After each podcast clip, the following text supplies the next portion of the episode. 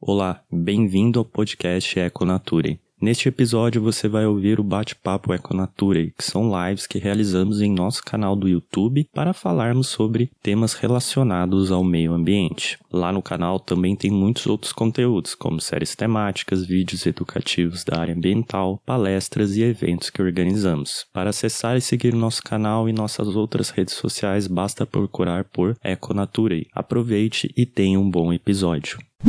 Boa noite, pessoal. Sejam todos bem-vindos. Mais um bate-papo Econatura, dessa vez de gelado, muito gelado, para quem é de São Paulo, principalmente. Aí, a gente com mais uma edição nessa semana e dessa vez a nossa convidada aqui é a Tatiane aí para conversar um pouquinho com a gente sobre moda sustentável, um assunto aí que a gente já falou algumas vezes, de vez em quando, já tivemos eventos, como por exemplo, Cine Construção foi, a primeira edição foi sobre moda sustentável há muito, muito tempo, no, antes de começar uma pandemia, né, quando não tinha todo esse cenário que a gente está. E depois a gente veio falando algumas coisas sobre modo sustentável ao longo do tempo, e temos projetos aí envolvendo pessoas relacionadas à moda sustentável, e hoje a gente convidou então a Tatiane para falar um pouquinho sobre esse tema com a gente, um assunto muito interessante, e deixar ela se apresentar para vocês então, antes da gente começar o nosso papo aqui. Tatiane, deu boa noite aí pro pessoal. Boa noite, pessoal. Obrigada, Gabriel, pelo convite novamente. Bom, eu sou a Tatiane, eu trabalho no Instituto Ecotesse, que é um instituto que trabalha com moda e sustentabilidade há 15 anos. Então, a minha formação é em moda e, e eu tenho atuado no instituto há mais ou menos cinco anos. Então, eu sou coordenadora de produção artesanal dentro do instituto. E vai ser um prazer conversar com vocês sobre modo sustentabilidade e contar um pouquinho do que eu faço lá. Bom demais. Pessoal, só antes de começar a passar alguns recados aqui. Primeiro, para quem não se lembra, a gente tem uma, aí, uma campanha de financiamento coletivo para apoio do Econatura para a gente manter esse projeto, melhorar a qualidade aqui do que a gente faz, do conteúdo que a gente entrega para vocês, assim como a gente também aceita apoios aí individuais, seja por Pix, PicPay, tudo tá aqui na descrição, deixando claro que a gente não pede nenhum valor específico e que no financiamento vocês recebem também retornos muito interessantes, como, por exemplo, poder ter acesso a todas as nossas palestras, conferir palestras que já ocorreram em eventos pagos, ter acesso a tudo isso gravado, que é muito legal também. Outro recado só de quanto a evento, né? Na próxima segunda-feira a gente vai ter uma palestra sobre teias alimentares. Quem conferiu, a gente teve nesse mês um Econature Resume sobre esse tema. E aí, na segunda-feira, o William vai fazer uma palestra relacionada ao tema também aprofundando um pouquinho mais e falando algumas outras coisas que a gente não abordou no Econatori Resume, como, por exemplo, efeito top-down e bottom-up. Também a influência de entrada de espécies invasoras em um ambiente, como isso influencia as teias alimentares. Então, vai ter bastante coisa interessante, compensa para quem quiser conferir, entender um pouco mais sobre esse assunto, participar dessa palestra também é só acessar as nossas redes sociais que vocês têm acesso à inscrição desse evento. E na, lembrar que na semana que vem também a gente vai ter aí um bate-papo Econature com o James falando sobre divulgação científica, um assunto bastante importante, principalmente nos tempos atuais. Só que no caso da semana que vem, eu vou ter um compromisso na quarta, não vai poder ser na quarta, vai ser na terça, no mesmo horário, às 19 horas. Então é só acessar aqui o canal para conferir, pessoal. Então, bora falar de moda sustentável. Bem, Tatiana, a primeira coisa, assim, quando a gente pensa em moda, a gente não tem muito o costume de associar a moda à relação com impactos ambientais ou meio ambiente como um todo, né? Porém, a indústria da moda, como assim todas as outras indústrias, gera um impacto também, não é? Muito. E, inclusive, a indústria da moda é uma das mais poluentes que existe. Desde o seu plantio do algodão até a finalização da peça e o seu uso. Até o nosso uso, ele gera um grande impacto na sociedade, seja de forma social ou no impacto da natureza mesmo. Então a gente não chega a relacionar isso, mas o ato de se vestir, que é muito comum, é muito cotidiano para a gente, ele tem um impacto grande. Sim, e geralmente a gente não faz aquela associação também, né, que é muito comum de pensar de onde vêm as coisas, né? E justamente é nesse de onde vem que a gente é, esquece dos impactos que isso está causando, né? Isso, e além do, de para onde vem e para onde vai, né? Como Sim. ela surgiu, a origem dessa peça, a origem daquilo que a gente veste e o final dela, né? Depois de que eu não quero mais ela, depois que eu descarto essa peça, o que acontece, né? Gente não tem um outro planeta, ela fica no nosso planeta. A roupa é tão um problema de descarte, de resíduo, tanto quanto o lixo que a gente gera no nosso dia a dia. Sim. Ah, só para o pessoal ter uma ideia, assim, é que isso vai entremeando muito, né? A gente, quando a gente fala de impacto ambiental, querendo ou não, vai ter um impacto social também, principalmente quando a gente fala de moda. Teria como você citar alguns exemplos só de impacto, seja social ou ambiental também, referente à questão da moda? Ó, um impacto que a gente sente bastante é quando a gente vai produzir uma peça e, por exemplo, a gente usa uma fibra de poliéster. E o poliéster, hoje em dia, a gente já tem uma confirmação de quando a gente lava uma peça de, de poliéster, de fibra de poliéster, ela solta micropartículas. Essa micropartícula que está sendo solta durante lavagem, ela vai para os nossos afluentes, né, nossos rios, nossos... e isso vai contaminando. Então, ela chega no peixe que comeu, comeu aquela micropartícula, e isso vem das nossas roupas, por exemplo. Não só do plástico de descartável que a gente usa, que a gente tem noção, né, de copo descartável, canudo, essas coisas, isso é muito falado da mídia, mas as nossas roupas também é, carregam micropartículas de plástico. Sim. E o poliéster é uma das do tipo de. Eu esqueci o nome correto que você falou, de fibra, né? Fibra, isso. O tipo de fibra das mais utilizadas, não é? Sim, um, uma das mais utilizadas no mundo é o poliéster, assim como o algodão também. O poliéster também é uma das mais utilizadas e ela é uma fibra mais barata também. Hum, então já tem essa relação, não é? Também de a econômica com o impacto ambiental do mesmo jeito, né? Isso. E sabe que muitas vezes as pessoas pensam no, na fibra de algodão como uma fibra mais sustentável e melhor, mas a gente tem várias é, camadas disso, que eu diria. A fibra de algodão convencional, ela não é assim tão sustentável. Na verdade, o algodão ele tem um, um cultivo que usa muito pesticida. É muito tóxico, né? Tanto para as pessoas que trabalham com o cultivo quanto para o próprio solo. Então, quando a gente fala numa fibra mais ecológica, numa fibra mais legal, seria o algodão orgânico, que não vai utilizar agrotóxico, não vai usar pesticidas, então ele vai ter um manejo mais social, um cuidado diferente. Então, às vezes, erroneamente, as pessoas acham que o algodão é melhor. E, na verdade, qual algodão é melhor, né? O algodão melhor é o algodão orgânico. Sim, eu lembro uma vez que eu vi falando sobre isso, que o, um, um dos grandes problemas, né, relacionado ao algodão é também a insistência das pessoas cultivarem o algodão em lugares que não são adequados, e aí leva ao que você falou, né, ter que aplicar um monte de agrotóxicos para conseguir manter essa planta naquele local, e aí gera toda essa bola de neve, né, e é uma coisa que a gente sempre fala aqui, que muitas vezes se vende algum produto como menos impactante, menos que causa menos dano ao meio ambiente, mas a gente não está analisando aquilo pontualmente, né? Não analisa todo esse aspecto que você falou das camadas, né? O ciclo de vida como um todo daquele produto, até ele chegar na sua mão e depois talvez ele ir para onde que ele vai também, como você falou, que é muito importante, né?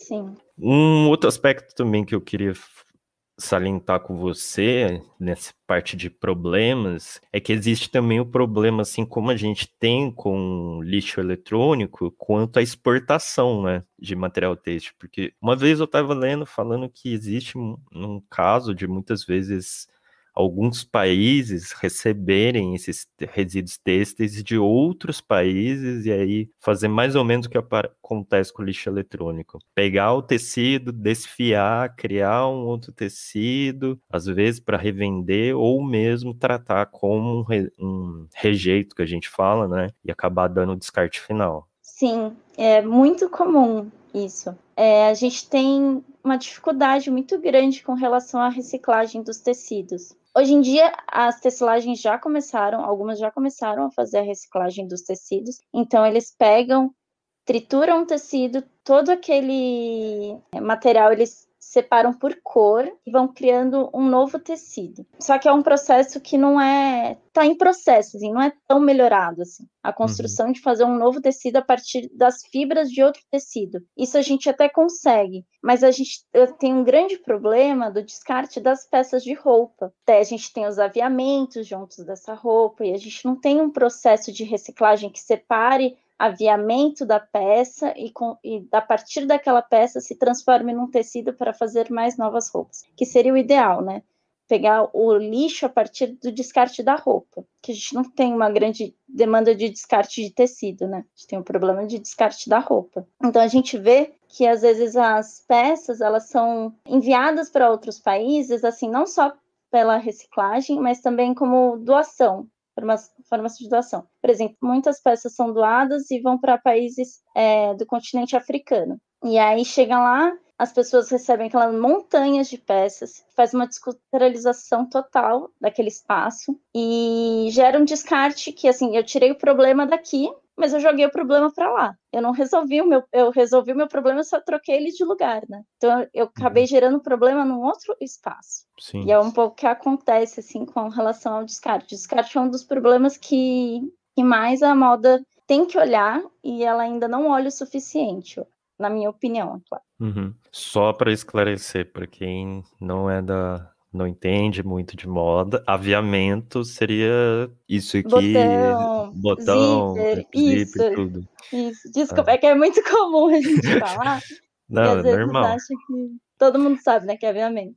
Não, é, é, então, isso cai muito num problema também, que é, às vezes, depender de trabalho manual também, né? E aí o trabalho manual vai acabar encarecendo também o, essa, essa reciclagem, e aí cai naquele negócio que é mais fácil eles descartarem mesmo, tipo, tanto faz, do que fazer reciclagem por causa de todos esses detalhes, né? Isso. Então a gente tem todos esses problemas, né? Que como a gente falou aqui, alguns deles, né? Porque tem outros, mas e também tem essa visão que a gente vai conversar hoje, né? Da moda sustentável como um todo. Eu queria saber de você, mais ou menos, se tem algum, talvez, evento, alguma coisa que marcou essa visão da necessidade de ter uma atenção quanto a esses aspectos relacionados à moda, não só aí da estética, do, do todo a questão de moda, mas o amplo da moda como um todo? Olha,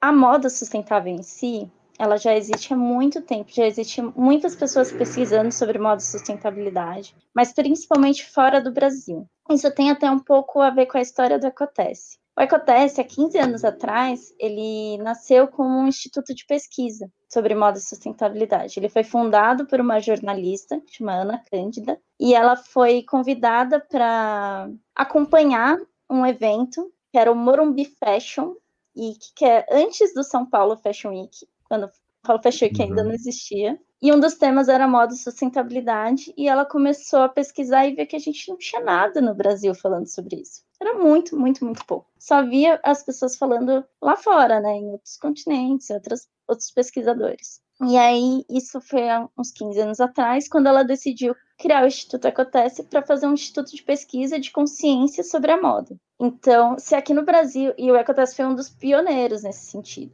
Então, se aqui no Brasil, há 15 anos atrás, a gente mal falava sobre moda sustentabilidade, eu vejo que hoje em dia, que a gente começou mais a tratar esse tema, mais ou menos de uns cinco anos para cá, começou mais a chocar a sociedade, é, que a gente começou mais a, a divulgar também de forma melhor, a internet propicia isso. Então, um dos eventos que eu acho que é mais comum das pessoas associarem é o desabamento do Rana Plaza, que lá em Bangladesh foi um dos casos assim mais tristes assim de tragédias dentro da, da moda, que foi um edifício que tinha várias oficinas de costura em condições super degradantes, assim, com um problema de trabalho análogo à escravidão, produções para grandes marcas, assim, é, mundiais, e o edifício desabou. E tiveram muitos mortos, muitos feridos,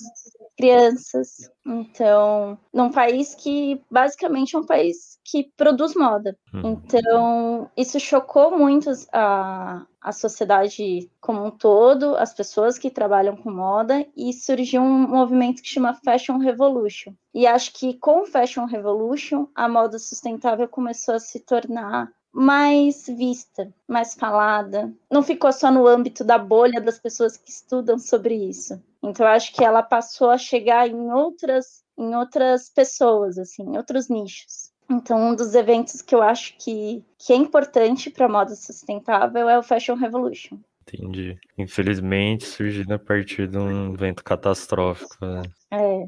Mas eu acho que uma coisa que você falou aí, né, a questão do tempo, eu também, assim, eu não sou uma pessoa tão ligada em moda. e aí, mas eu, o que eu percebi também, assim, acho que uns cinco anos, realmente, como você falou, tem se discutido muito mais esse assunto. E principalmente eu vejo a questão das marcas, né? As grandes marcas discutindo isso. Porque antes, eu acho que mais ali no comecinho que eu vi mais discutindo, era mais um papo assim de pessoas que estavam começando a, a perceber isso. Mas aí parece que depois veio uma pressão dessas pessoas sobre marcas grandes e essas marcas grandes também chamarem por esse tema, né, para dar essa impressão, pelo menos para quem está de fora. Não sei se para quem é de, do setor mesmo percebe assim também. Eu concordo totalmente com você. A gente percebe no nosso dia a dia, assim, a gente trabalha com muitas marcas e a gente percebe que assim é, tem marcas que nasceram com DNA sustentável, geralmente são marcas pequenas, então, de consumidores que passaram a ter a consciência e enxergar as coisas como, como elas não queriam mais consumir daquela forma, então elas quiseram produzir de uma forma mais ética, por exemplo. E grandes empresas que chegaram a gente, olha, a gente não consegue mudar o nosso processo, mas a gente quer melhorar isso aqui, quer melhorar um pouquinho nesse aspecto vamos, a gente consegue? O que, que eu posso mudar? Acho que um pouco do que eu vejo na moda sustentável hoje em dia é que as pessoas sempre vão gerar um impacto. Toda ação que a gente tem, a gente gera um impacto, mesmo quando a gente está trabalhando com moda, moda sustentável. Mas as pessoas estão buscando tornar cada vez seus impactos menores. Então, isso reflete na, nessa produção, nesse consumo. Não é só a empresa que precisa mudar, né? A gente também, como uhum. consumidor, a gente precisa questionar as empresas, a gente precisa questionar a forma como a gente consome. Se aquele produto que não é legal existe, é porque ainda alguém consome. É, isso é uma coisa até que a gente fala um pouco aqui, que obviamente é necessário a gente ter regulamentações, pressões, vamos dizer, governamentais para que as empresas mudem e tragam é, melhorias no aspecto do sustentabilidade, etc. Mas não vai adiantar isso acontecer se não tiver por parte do consumidor a mudança também, né? Porque querendo ou não, o que a indústria vende é o que o consumidor está propondo a se comprar, né? Então, é o que você falou, enquanto tiver gente comprando produtos que não sejam realmente, vamos dizer, menos maléficos para o meio ambiente, ainda vai ter esses produtos sendo feitos, infelizmente. Tatiane, agora, assim, para a gente entender, né? Eu queria que você fizesse talvez, acho que por talvez por comparação fique um pouco mais fácil para o pessoal entender quais que são as principais diferenças que são propostas dentro da moda sustentável. Talvez falar um pouco do padrão de produção tradicional e depois do da moda sustentável. Bom, a moda sustentável ela prioriza trabalhar com os materiais mais ecológicos, né? Então, desde quando você vai propor de fazer uma peça, por exemplo, uma camiseta, e eu vou procurar fazer ela com algodão orgânico. Já numa produção convencional, eu, eu utilizaria o algodão convencional. Então, isso já é uma, uma diferença, né, de uma, de uma para outra. Aí a gente vai pensar na produção, uma produção de grande escala, vai ser uma produção de uma marca que produz muitas peças uma produção sustentável, ela pode ser de grande escala, mas ela também pode ser de uma escala muito menor. Então, vai, vai depender muito do, de como vai ser a sua marca, né?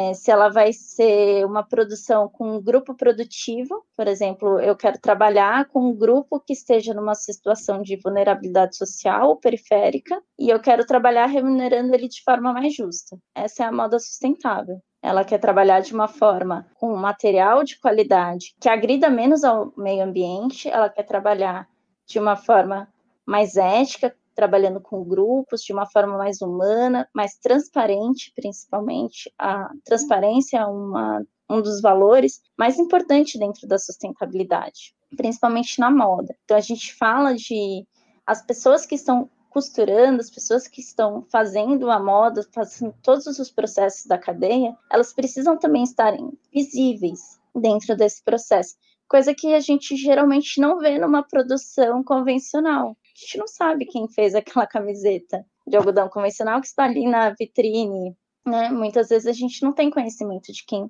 quem fez aquela peça, é, qual que é a fibra utilizada, Acho que um papel da, da moda sustentável é trazer à tona a consciência sobre o efeito daquela peça. E não só isso, isso é o, o básico, né? O que a gente pode ir além é.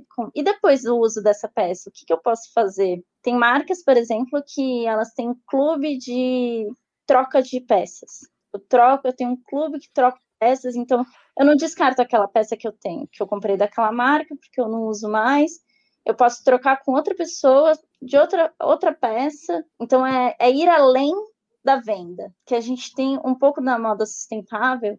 Eu sinto que não, não basta a gente só mudar as nossas, os nossos materiais, a nossa forma de produção, a gente também tem que mudar uma forma sistêmica do nosso, do nosso, da nossa venda, do nosso comércio, da forma como a gente leva esse produto para as pessoas.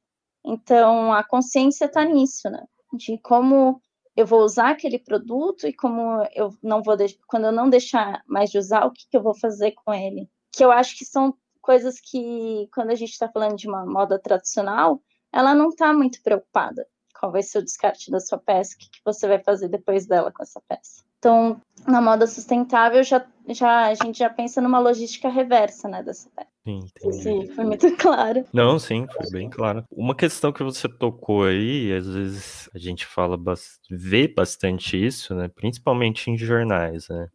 É a situação das pessoas que trabalham na produção, né? Talvez acho que é uma das coisas mais evidentes quando a gente fala de moda, né? Eu lembro do caso do é muito comum parecer de São Paulo as pessoas lá no Brás, né, que tem a produção de roupas e tem o caso de bolivianos que ficam em condições degradantes, né? Mas muitas pessoas acham que às vezes é só na, nessa parte da produção, mas também isso acontece quando a gente fala mais do tradicional, né? No pós-consumo, né? Tipo naquela parte que a gente falou ali da questão do descarte, né? Da reutilização e reaproveitamento desses tecidos, né?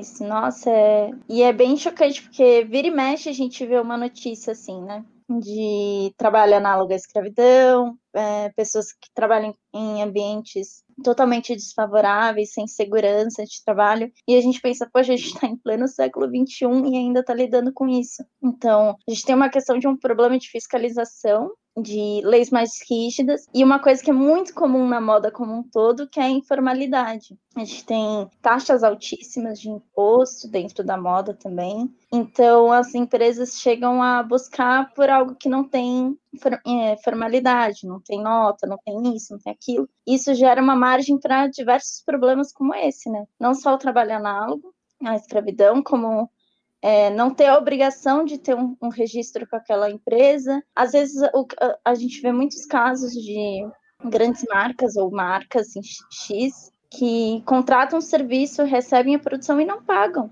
não pagam serviço, somem do mapa. Isso é muito comum a gente ver. É um absurdo, assim. É um problema que muitas vezes as pessoas não imaginam, né? Que as costureiros, artesãos estão muito suscetíveis. Né? Então, quando você fala sobre a gente não tem tantas leis que asseguram, né? Asseguram esses grupos. Não tem leis que a gente tem pouco investimento nesse setor, né? Então, leis trabalhistas, a gente precisa ainda caminhar um pouco mais, né, nesse sentido. Sim, naquele evento, eu estava comentando com a Tatiana antes da gente começar, que a gente fez um. O primeiro evento que a gente teve, né, do Cineclube, foi sobre modo sustentável. Daí, nessa questão social, eu lembro que a gente assistiu um documentário que era uma, se eu não me engano, região da Índia, que recebia resíduos têxteis dos Estados Unidos, e aí eles mostravam a condição desses desse pessoal fazendo a parte de, de desfazer o tecido, né? E era muito chocante você ver que eles trabalhavam com facões gigantes para ir cortando manualmente, então eles vinham cortando assim o tecido. E o mais chocante era que a maioria eram mulheres, só que não eram mulheres que ficavam sozinhas, eram mulheres que ficavam com crianças porque como uma sociedade bem machista, não, mesmo ela estando em trabalho, ela tem que cuidar do filho. Então acabava levando o filho e várias criancinhas rodeando aquele local cheio de facas, cheio de qualquer tipo de perigo. E é bem chocante você ver com um, isso dentro de uma indústria que muitas vezes a gente não associa nada a isso, né? Tô, a gente só compra roupa e não pensa em todo esse ciclo perigoso que existe, né? Uma coisa que você comentou, que eu acho que é interessante falar também, é essa prática que vem tendo sobre a logística reversa, né? Que é uma coisa que eu vejo cada vez mais crescendo e cada vez mais parecendo produtos que já focam nisso, né? Eu, ve, eu já vi iniciativas de produtos que já são feitos pensando na logística reversa e outras marcas que fazem logística reversa de diferentes produtos que eles produzem, né? Não, isso é muito legal. Acho que é um dos caminhos que o mais correto da gente seguir, principalmente que a gente envolve o consumidor, de entender essa prática dessa peça retornar para essa marca e a, e a marca conseguir ou transformar esse produto em outra peça ou dar um destino correto para ela, numa reciclagem que faça sentido. E a gente vê algumas iniciativas aqui de grandes marcas que fazem isso, mas geralmente são projetos, são ações, nem sempre são continuadas. Acho que ainda tem um, um caminho para percorrer. E a indústria da moda é majoritariamente feminina mesmo, e a gente vê assim uma dificuldade grande nesses processos. E é interessante como as marcas têm, têm se desenvolvido nesse sentido da, da logística reversa, que é um dos caminhos que eu acho que faz mais sentido. Além, além desse, ainda tem outros modelos, que seriam modelos de negócio, que é o armário compartilhado, também é muito comum, está come, começando a se familiarizar, está começando a se falar mais dele que é um, um, espaço onde várias marcas ou uma marca só tem as suas peças e você pode alugar essas peças durante um período. É mais ou menos como se funciona um Netflix, né? A gente aluga como se fosse alugando um filme e a gente está alugando uma roupa para a gente. Então faz com que a gente compre menos e compartilhe mais aquela mesma peça. Então a, a gente costuma dizer que o mais sustentável é aquilo que já existe que a gente não precisa fazer uma nova produção.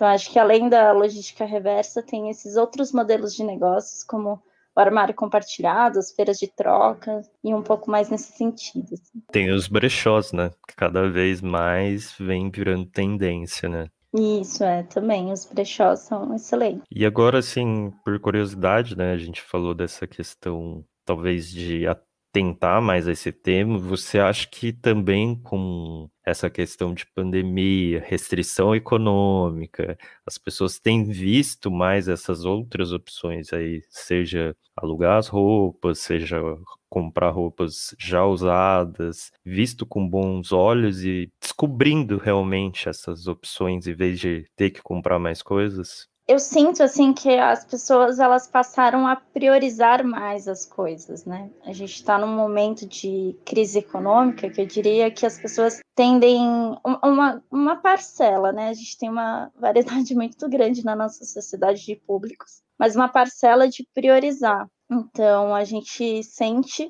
que as pessoas estão buscando mais entender como consumir de uma forma melhor, porque elas dentro de casa, acho que elas passam a, a ver mais o, o próprio dia a dia, de olhar para si, né? A gente tem esse momento da quarentena, ela fez a gente olhar para si, fez para a gente refletir, pensar mais no nosso dia a dia, né? a gente passou por, um, por momentos muito tristes dentro da pandemia, né? Não só. O pior não é ficar dentro de casa, né? Sim, o pior, esse é o de menos.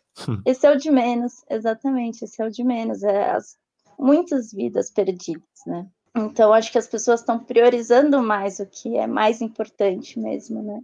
E a moda, ela nunca vai deixar de existir. A moda, ela é uma forma de comunicação, é uma forma de pertencimento da gente e ela se reflete, ela é um e ela não deixa de ser um ato político também da gente, de como a gente se mostra para o mundo, né? Então, eu acho que as pessoas estão buscando sim ter mais conhecimento sobre a moda, a moda no geral, a moda sustentável. Eu acho que são hábitos que a gente muda aos poucos. Acho que ninguém vira da moda sustentável do dia para a noite a gente sempre vai estar vai tá gerando um impacto, ainda vai estar tá relacionando com a indústria convencional, que é, que é a mais forte para a gente, mas a gente está construindo uma consciência, que eu acho que isso que é importante. Assim, construir uma consciência. E quando a gente fala em construção de consciência, é a gente saber medir os nossos impactos. Ter consciência daquilo que a gente está fazendo e consumindo. É, você falou uma coisa um pouquinho lá para trás que me chamou a atenção, que é a questão das bolhas, né? Muitas vezes a gente, quando trabalha com questões ambientais, a gente, seja qualquer questão ambiental, a gente tem esse problema de, às vezes, ficar falando um pouco com as nossas bolhas e não conseguir atingir outras pessoas e romper isso. E aí eu queria saber de você se vocês vêm atuando nesse setor, na modo sustentável, se existe talvez um, uma tendência de pessoas que têm mais atenção a isso ou não, ou já consegue perceber que dá para romper essa bolha também? Olha, vou te falar que é um certo desafio a gente sair um pouco da nossa bolha, mas a gente tem feito e é uma das coisas que a gente mais gosta dentro da Ecotesse de fazer, que são os projetos de educação e cultura. Então, a gente tenta transformar a nossa linguagem sobre a moda sustentável de uma forma muito lúdica, e transformar isso para acessar outros públicos. Então, por exemplo, a gente tem um projeto, não sei se eu já posso entrar nisso, de falar dos projetos. Claro, pode. Mas a gente tem um projeto que chama Comunidade EcoFashion. E ele é um projeto que a gente realiza dentro das escolas públicas na região de Santo André e Mauá. Então, a gente está falando com um público que não é da moda sustentável, são crianças, geralmente de nono, de sexto a nono ano, e a gente vai conversar sobre moda, sobre reciclagem, sobre consumo consciente. E dentro dessas oficinas que a gente está passando esses conhecimentos, a gente está desenvolvendo um produto juntos, na, fazendo manualmente, com materiais reciclados. Então, com papelão, com plástico, garrafa PET, diversos, diversos materiais que são do cotidiano das crianças. E nisso a gente transforma numa roupa. Uhum. A gente transforma esses materiais numa roupa e, como um produto final, com outros parceiros, a gente desenvolve algum produto cultural. Então, a gente já fez desfile dentro da escola, a gente já fez espetáculo de dança, uhum. as crianças para um teatro. Então, acho que isso a gente começa a plantar algumas sementinhas nas crianças, na comunidade, os pais também são convidados para falar um pouco sobre moda e sustentabilidade. Então a gente fura a nossa bolha nesses sentidos, assim. Então a gente sai um pouco do âmbito acadêmico, às vezes a gente, a gente vai para a faculdade de moda, também vai falar sobre moda e sustentabilidade, a gente ainda está dentro de uma bolha. Mas quando a gente vai para a escola pública e vai falar com as crianças sobre moda e sustentabilidade, a gente está furando um pouco a bolha. Quando a gente faz uma exposição, a gente já fez exposição também. Inclusive, está rolando uma do Ecoteste falando sobre moda e sustentabilidade num shopping aqui de São Paulo. Vai até o dia 31 desse mês. Qual shopping? É o Shopping Parque da Cidade. Parque da Cidade onde? é onde que é, é mesmo? Avenida Nações Unidas. Ah, sim. É novo, uhum. é um shopping novo que tem uma proposta com sustentabilidade. E é muito legal, né, ter uma exposição sobre sustentabilidade dentro de um shopping, que é o lugar que a gente mais consome, né? Sim. Então a gente tem. Paradoxo. A gente, é, a gente tem essa relação assim de criar projetos educacionais que tragam a, o conceito da moda e da sustentabilidade para outros públicos. Então a gente já teve exposição dentro do metrô de São Paulo. Então o metrô é uma infinidade de, de pessoas, né, de áreas e afins. Então a gente tem, tem furado um pouquinho essa bolha, mas estamos no caminho. Sim, é um processo bem difícil, né? É o que sempre a gente discute aqui, é o, nessa dificuldade, às vezes, de romper e você falou uma coisa que outras pessoas falaram aqui, a importância às vezes de trabalhar ali na base com as crianças. Eu lembro que o Fagner, do projeto Horta da Lele, ele falou exatamente isso. Ele tem um projeto com parte de horticultura e ele falou que trabalha especificamente com crianças e o que começa a acontecer, né, é das crianças irradiando para os pais. E aí vem o interesse também do resto da comunidade quanto a um tema. E também, às vezes, a crianças fazer as atividades com os pais e tudo isso vai rompendo essas bolhas, né? Porque são difíceis, muito difíceis. Até mesmo quando a gente está dentro, falando com pessoas dentro do meio ambiente já é difícil, imagina fora. E você falou isso mesmo de quando a gente está dentro, né? Dentro da área a gente desenvolveu um, um, projeto também educacional que é um jogo, um jogo de uhum. tabuleiro, que é um jogo que passa pela cadeia da produção da moda. E o participante ele tem, ele vai ter uma equipe, ele vai ter uma peça de roupa e ele vai passar fazendo escolhas de cada processo de produção. Ah, desde a estamparia, o tecido, qual, com quem eu vou produzir, e disso ele vai enxergando os impactos, né? E fazer uma grande análise daquela, daquela produção. E a gente já fez esse jogo em diversos espaços, né? A gente fez um, um que tinha muitos profissionais da área da moda. E eu pensei, nossa, vai ser muito legal, porque vai ter vários insights, vai ter várias soluções. E eu fiquei super surpresa que tinha muitas pessoas que não tinham é, alguns conhecimentos que falaram, gente, foi muito legal, porque eu aprendi várias coisas aprendi muitas coisas e a gente pensou, cara, dentro da nossa bolha ainda tem muitas pessoas que não, não enxergam tanto a moda e a sustentabilidade. Não tem o passo a passo pela cadeia. Às vezes trabalha só só na tecelagem, por exemplo. Só sabe a, a, da moda e da sustentabilidade até a produção do tecido. Depois ela não sabe o que, o que continua. Então, às vezes, mesmo dentro da nossa área, mesmo dentro das pessoas que trabalham com isso, a gente tem diversos outros assuntos dentro da moda e da sustentabilidade que não, não abrange todo o público. E isso é muito, muito legal. Sim, e se a gente considerar também, a moda vai abranger tanto assunto, né? Quando a gente tem a, a questão da moda em si, da vestimenta, tem a questão da produção, tem a questão do pós, do antes, é uma complexidade enorme, né? E eu, eu, por exemplo, eu lembro que a primeira vez que eu me atentei a, a esse assunto, eu já estava no mestrado e foi por um ponto que era contaminação, que era contaminação de água devido à tinta utilizada na, se eu não me engano, era calça jeans que eu tinha. Eu fiz universidade, no, a minha mestrado em Santo André. E ali passa o rio Tamanduateí e tem muitas fábricas clandestinas lá. E o que acontecia era eles despejaram o efluente, né, que saía da fábrica direto no rio. E lá o pessoal estava estudando formas de fazer um tratamento que fosse barato e acessível para essas fábricas, né? Então aí foi um dos primeiros pontos que eu vi falar, vi dentro do aspecto ambiental relacionado à moda e depois que eu vim foi futricando em outras coisas para entender também todo esse sistema, né?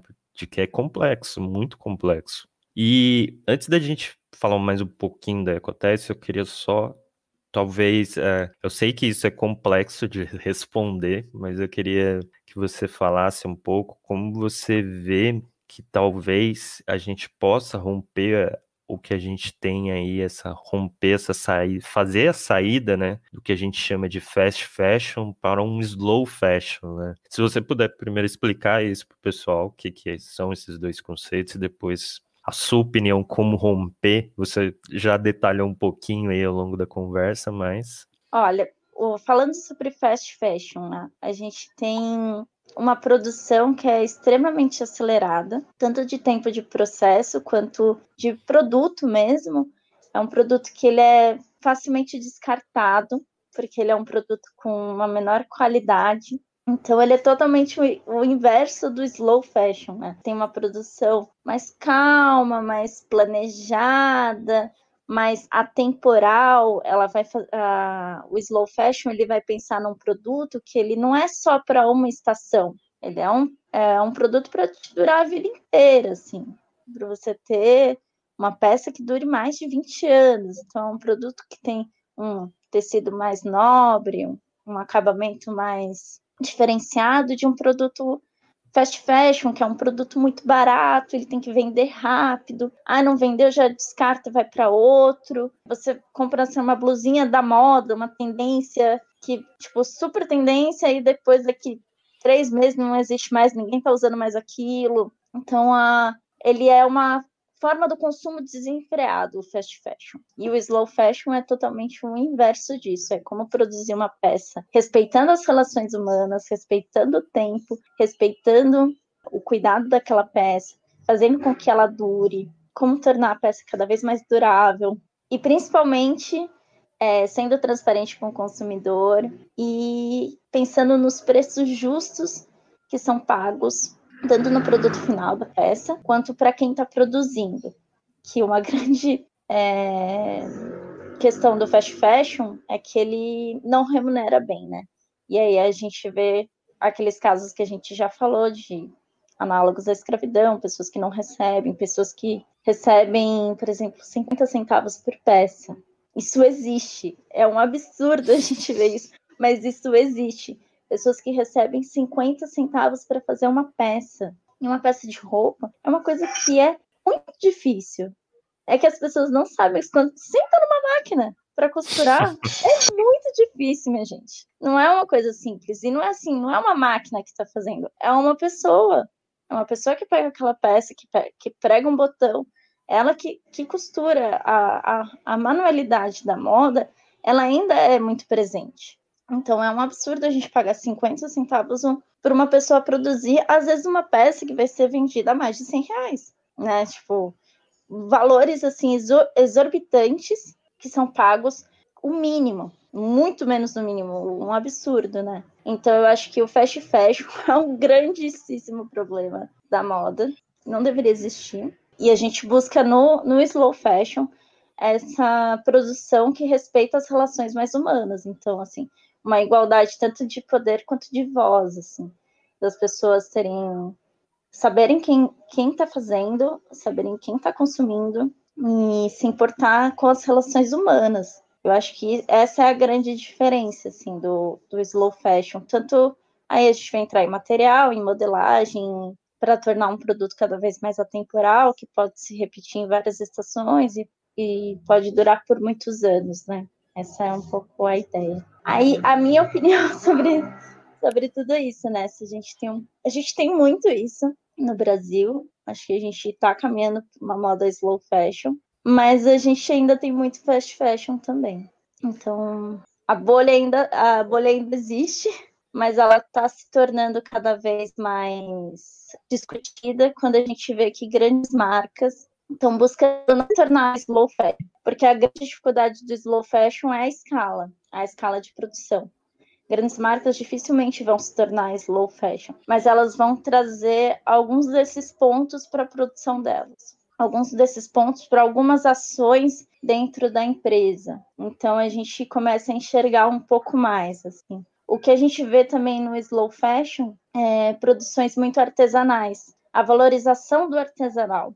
Então, desde crochês, bordados, manuais, artesãos que façam aquele processo, não necessariamente uma máquina, que o fast fashion vai é produção toda hora, né? Então, imagina que uma costureira, uma bordadeira vai fazer uma flor naquela gola. Não, no fast fashion isso não vai existir. Vai ser uma máquina que vai fazer. No slow fashion, não. A gente vai ter uma bordadeira que vai costurar, vai fazer a florzinha naquela, naquela gola. Esse é o valor da peça. Esse fazer manual é o valor da peça. Então, eu acho que a gente está caminhando, mas ainda está tá caminhando devagar, assim. Entendi. Uma pergunta em cima disso é que é muito comum quando a gente fala, por exemplo, de alimentos orgânicos, ter uma discussão do preço, né? Algumas pessoas falam, ah, é muito caro para comer um alimento orgânico, eu prefiro comprar o convencional. E aí vem a, a minha pergunta quanto a slow fashion e fast fashion. Você vê que isso também pode ser um fator que contribui também para essa mudança ser um pouco difícil. O fator econômico, às vezes as pessoas não entenderem que talvez o slow seja mais caro, mas é um mais caro que envolve muitos outros aspectos que no final vai ser bem mais barato que o outro. É, porque a gente pensa, o caro, o caro é para quem, né? Para quem que tá caro, né? A gente pensa assim, por exemplo, num fast fashion, que a pessoa não recebe 50 centavos uma peça.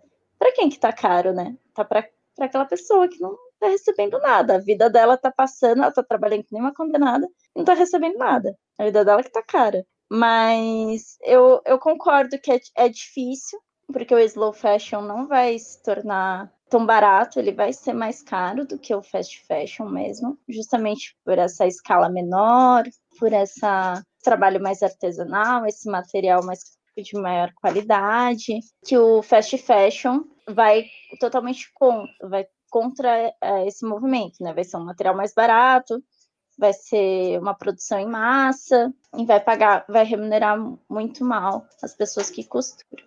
Eu não sei muito sobre os alimentos orgânicos, eu não tenho muito esse conhecimento. É, mas na moda, quando a gente vai ver sobre materiais mais ecológicos, às vezes não necessariamente eles são mais caros do que o convencional, porque às vezes eles passam por, por menos processos.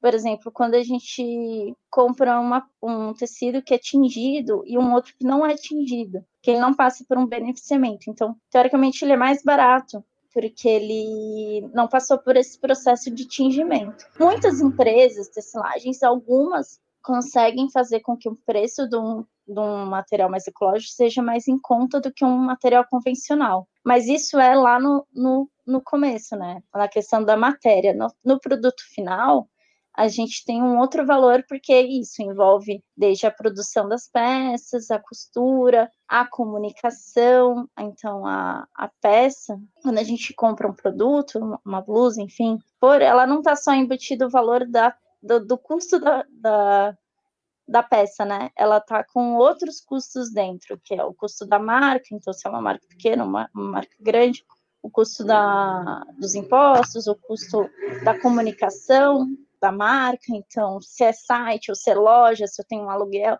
tudo isso está tá colocado na peça também. Então a gente vai ter uma diferença de valor, assim mesmo, principalmente ainda do slow fashion, e eu sinto que é, é, é um pouco triste a gente ver que a moda sustentável ela ainda não é acessível para todo mundo. O ideal mesmo é que a gente conseguisse fazer com que ela fosse acessível. E talvez a gente ainda não tenha uma resposta para como tornar ela cada vez mais acessível. Por exemplo, a, a pessoa que produz a peça de moda sustentável, ela consegue comprar a peça que ela produz, a marca que ela produz. Então, eu acho que essa é uma resposta que a gente ainda não tem muito formulada, porque ainda é um produto mais caro, assim, é um produto que não é para todos, todos os acessos, né, todos os públicos. Então, um pouco nesse sentido. É, eu acho que talvez isso seja um processo também, como aconteceu com os alimentos orgânicos, porque lá, pelo menos agora, parece assim, que cada vez mais os alimentos orgânicos se tornam acessível. Então, talvez, como a gente falou aqui, né, vai ser uns de uns cinco anos para cá que o assunto se tornou mais mais corriqueiro no nosso dia a dia, talvez com um pouquinho mais de tempo a gente consiga responder isso que você falou agora, né? De será que o produtor consegue comprar o que ele está produzindo mesmo? Será que a gente consegue cada vez mais gerar produtos que sejam mais viáveis financeiramente, apesar de ter esse questionamento todo que a gente falou, né? Financeiramente para quem, né? Então, deve ser um processo igual vai já passou e está passando, né? com os alimentos orgânicos. É, Para a gente fechar, Tatiana, você falou um pouquinho, uns picadinhos assim sobre o Ecotesse. Eu queria que você falasse um pouquinho mais sobre o Ecotesse, que principalmente vocês fazem, as linhas de atuação, outros projetos que você achar interessante também falar, pode falar. Fala, contar um pouquinho para gente sobre o Instituto. Bom, como eu comentei, né, o Ecoteste ele existe já há 15 anos e a gente atua para tornar a moda mais ética, limpa e inclusiva. E a gente tem três áreas de atuação. Uma delas eu já até comentei, que é a educação e a cultura. Então, a gente desenvolve, desenvolve esses projetos de educação para conscientizar todos os públicos. Então, desde a comunidade Ecofecho, que é dentro de escolas, exposições. A gente te, desenvolveu um livro sobre moda e sustentabilidade latino-americana com uma ONG argentina que chama Rete por Nos Outros. Esse livro está disponível na Amazon. A gente falou sobre marcas brasileiras que atuam na moda e na sustentabilidade, e também o sistema da moda. E além do jogo de, de tabuleiro que a gente desenvolveu, que chama Em Busca da Moda Perfeita. E esse é um dos, oh, essa é uma das áreas que eu mais gosto da Ecotesse, que é a área da educação e cultura, que a gente traz bastante assuntos de moda. E aí a gente também tem a nossa área da, uh, da atuação social, que é junto com os grupos da nossa rede. A gente tem uma rede de grupos, mais ou menos com uns 13 grupos, cada um inserido num local de São Paulo, ou na periferia, ou no centro, nas regiões de Grande São Paulo, é, Santo André, muitos na Zona Leste.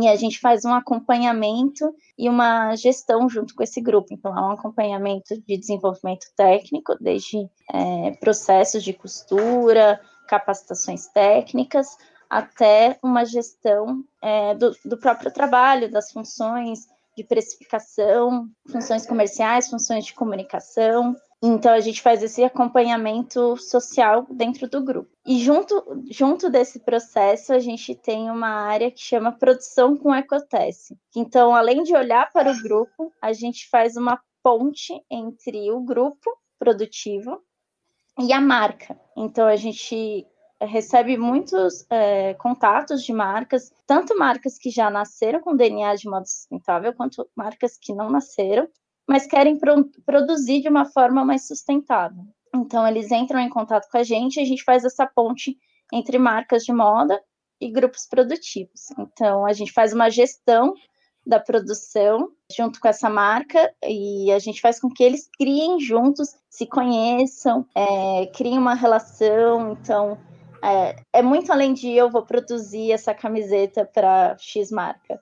Não, essa marca vai conhecer o grupo que vai produzir, a gente vai dar assistência é, sobre aquela produção, a gente vai entender com o grupo como fazer de uma forma melhor, de remunerar melhor, então a gente certifica que o grupo vai receber de forma justa, a gente negocia os valores com a marca. Então, esse é um pouco do nosso processo dentro do Ecoteste, do que a gente mais relaciona. É um projeto que chama Ecoteste Mais, que é o projeto de é, unir grupos e marcas e fazer essa ponte comercial entre eles. E além disso, a gente tem algumas consultorias de materiais. Então a gente tem um, um know-how, assim, um, em um amplo, como posso falar, é, contato com fornecedores da moda, então desde tecelagens, é, serviços que trabalham de forma mais justa, têm produtos que têm um menor impacto, e a gente apresenta esses fornecedores para marcas, então muitas marcas às vezes que estão iniciando no processo de criar uma marca e querem produzir, não só produzir de uma forma melhor, mas também já com um tecido melhor, um tecido é, de menor impacto, ela faz uma consultoria de materiais com a gente. Então, a gente apresenta os materiais, os mais atualizados, assim, da, do mercado. Então, também tem essa questão da consultoria. É, a gente faz bastante coisa. Muito é bom. só conversar. Manda um e-mail para a gente, a gente, ah, eu quero fazer isso. A gente estuda, vira mirabolante, vira um projeto, a gente faz. Não, é muito legal porque vocês abrangem vários setores e isso é muito interessante, porque é, quanto mais opções, vamos dizer assim, a gente consegue pegar, é mais interessante ainda que cresce mais, né, os assuntos e a gente consegue entender muito mais, não entende só talvez uma bolinha ali dentro de um assunto, que nem tem o social, tem a questão educacional e isso é muito legal. Vocês estão de parabéns pelo trabalho que vocês fazem, realmente. Ai, e a obrigada. a Tatiane falou dos contatos aqui na descrição, pessoal, tem os contatos deles, tem o site, tem canal do YouTube, se não me engano também, então tudo tá aqui, vocês podem conferir também. É só ver os comentários aqui, Tatiane. Tem comentário é do pessoal do Ecotesse, não sei quem foi, mas colocar aqui, ó. Acredito que a logística reversa seria uma boa solução de economia de recursos naturais, não apenas na moda, como no mundo das embalagens no geral. Muito importante, por sinal, logística reversa, que é uma coisa que cada vez mais cresce, né? A gente está tendo mais atenção para logística reversa, felizmente, apesar de todos os pesares que a gente tem, de um sistema ainda de tratamento de resíduos muito precário em alguns locais, né? Obviamente que é aquele processo, né? Se a gente considerar aí, a gente tem uma política nacional de resíduos sólidos de, 10, de vai fazer 11 anos agora. Em teoria, recente. Recente para tanto de mudanças, para tanto de mudanças que ela propõe, né? E felizmente as coisas têm mudado. E principalmente tem mudado por ações de, de institutos como o Ecotes, quanto ONGs, tantos outros que vêm compartilhando informações sobre esse assunto, criando às vezes iniciativas que facilitem o processo de logística reversa também, e institutos de educação também, tem um monte de universidade que vem desenvolvendo estudos focados em melhorar o processo de logística reversa também, que nem na, quando eu estava no mestrado, tinha um colega de mestrado que ele estava trabalhando com geoprocessamento focado na melhoria da logística reversa de aparelhos celulares. Então, você vai vendo que muitas situações estão sendo criadas em diversas diversos locais, diversos atores estão contribuindo para a logística reversa. Não é o mesmo do governo ainda, mas ainda bem que a gente tem esse pessoal. Mas o comentário, é, mas muitas vezes dentro desse universo precarizado, sai mais barato produzir novas peças do que criar um sistema de coleta para reutilizar e transformar as peças em si. Exatamente, é o até que ponto financeiro, né, vai falar mais alto do que o resto, social, ambiental, eh, até sanitário, né, que a gente, quando a gente pensa aí, né, que nem eu falei, o exemplo da contaminação de água, todo o problema que é gerado. E no fim acaba que a gente fala de é o que você falou, para quem está saindo mais barato, porque no final a gente está economizando ali, em teoria, economizando na compra, mas esses produtos por serem produzidos em péssimas condições, vão acabar gerando diversos problemas que vão gerar custos para a gente. Por exemplo, contaminação vai contaminar a água, vai contaminar uma pessoa, essa pessoa vai precisar ir no médico, às vezes esse médico é um sistema público de saúde, quem vai estar tá pagando o tratamento dele? Nós mesmos. Então, vai cair sempre nesse ciclo. O problema é que não são contabilizados custos sociais e ambientais nos preços de uma nova peça. Exatamente. É o... Aí a gente pode entrar até no resto, né? A gente está aqui falando de moda, mas basicamente é o modelo de produção total de todas as coisas que cai para isso, né? Não contabilizar todos esses custos e tem aquela questão, não sei, eu vejo que tem isso talvez no fast fashion, eu vejo isso meio que, mas isso é mais comum, vamos dizer, em materiais eletrônicos, essas coisas, a obsolescência programada, vamos dizer Sim. assim. Que não, não sei se pode ser usado esse termo dentro da moda, mas porque na verdade é que no fast fashion se produz um produto que com produção muito rápida, às vezes a qualidade do material é muito precário consequentemente você não tem durabilidade. Então, se gera, gera mais problema em si, né?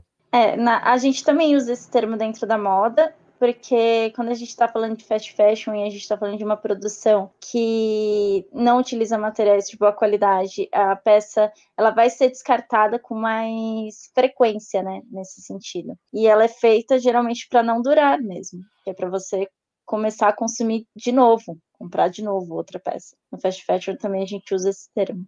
É bom saber, não sabia disso. Ah, o local da exposição, ó, espaço interativo. O nome da exposição é Você se veste bem, é isso, né? É, você se... será que você se veste bem? Você se veste bem? Hum, É um questionamento.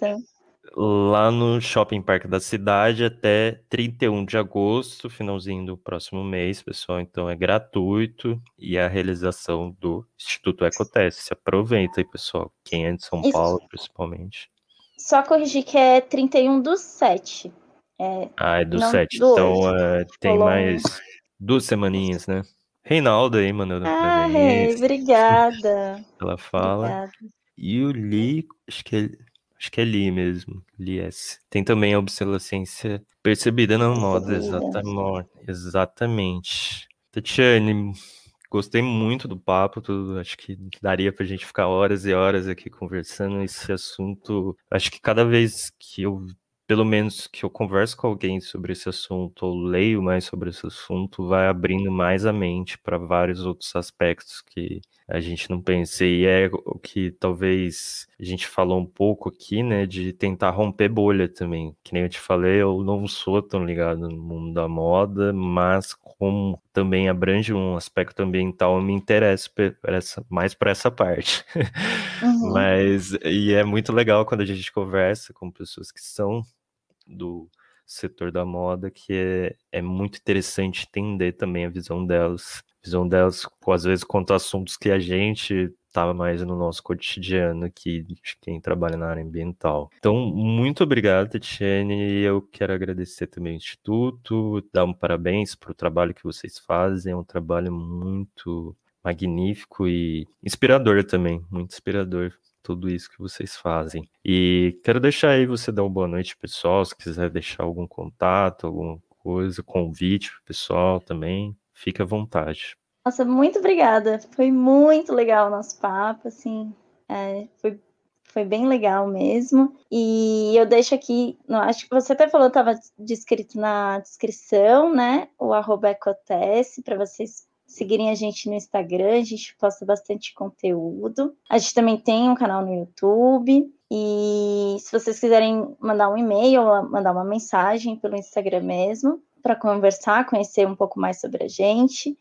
é, pode mandar um e-mail para o arroba, é, contato arroba ecotesse.org.br para quem quiser entrar em contato com a gente e saber um pouco mais sobre o que, que a gente faz. Eu adorei o nosso papo e eu acho que é sempre legal dar um, um pontinho para quem continua assistindo a live, é, outros caminhos para seguir.